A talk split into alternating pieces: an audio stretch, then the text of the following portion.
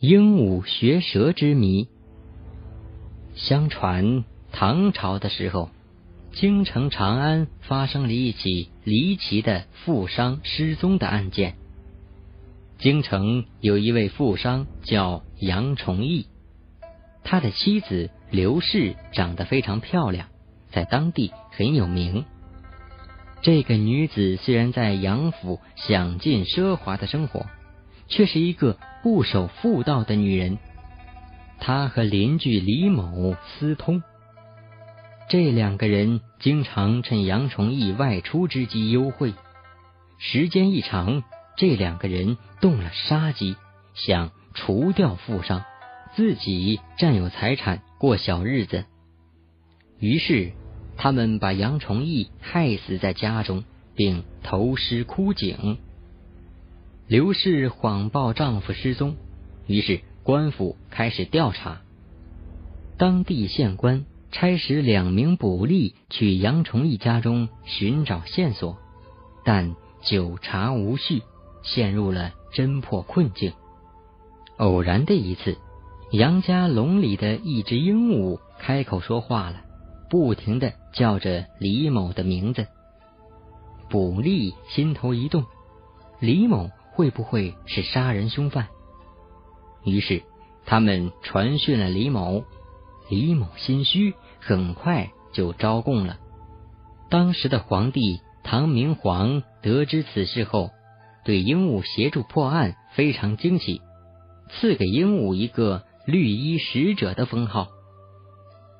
这是中国五代时期一本名叫《开元天宝遗事》中的一篇。鹦鹉告示的故事，也是对鹦鹉学舌现象最早的记载。这些神奇的事件引发了人们的很多猜想：难道鹦鹉学舌真的是有意识的吗？他知道自己所说的话的含义吗？为什么其他动物不会说话呢？可以肯定的说，尽管鹦鹉能说话。但是它还是低等生物，它不可能有人的意识和思维。它说话只是模仿了人的声音。其他的动物之所以不会像鹦鹉一样说话，是受到了发声系统的限制。以前也曾经有人试图通过讲解、训话、模拟等方式教会鹦鹉主动说话。试图让鹦鹉领会人类世界中事物的含义。这一方面的代表是美国女心理学家艾伦·皮普伯格。她曾反复试验，希望能够让鹦鹉理解人类语言的意义，但效果不佳。大多数科学家也认为，鹦鹉不可能懂得语言的意义。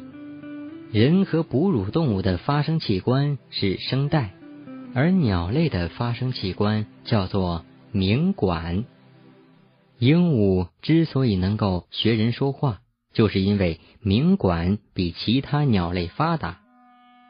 以前人们对鹦鹉的发声问题认识不清楚，认为鸣管的发声机制和人的声带相似，但是忽略了一个问题。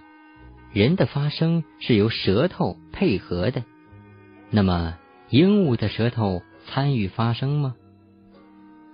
随着研究的不断深入，荷兰莱顿大学的科学家加百利贝克证实，鹦鹉的舌头在发声过程中起着相当重要的作用。